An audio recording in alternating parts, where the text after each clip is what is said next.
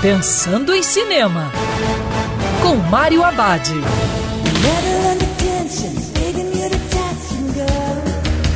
Olá, meu cinéfilo, tudo bem? Já no circuito Top Gun Maverick, sequência do filme Coach de 1986.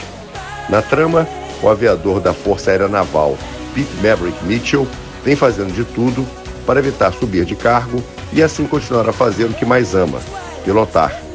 Ao ser convocado para treinar um destacamento de graduados Top Gun para uma missão complicada, Maverick conhece o filho de seu amigo morto, Tenente Nick Goose Bradshaw, e é obrigado a confrontar seu passado.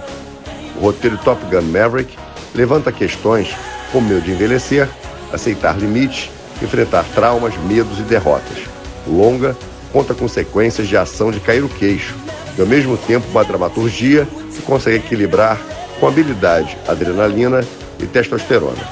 Diferente do filme anterior, os personagens não têm medo de demonstrar seu lado humano, com falhas e dúvidas.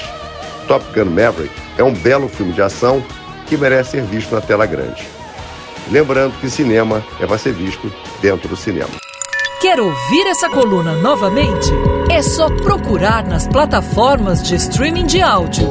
Conheça mais dos podcasts da Band News FM Rio.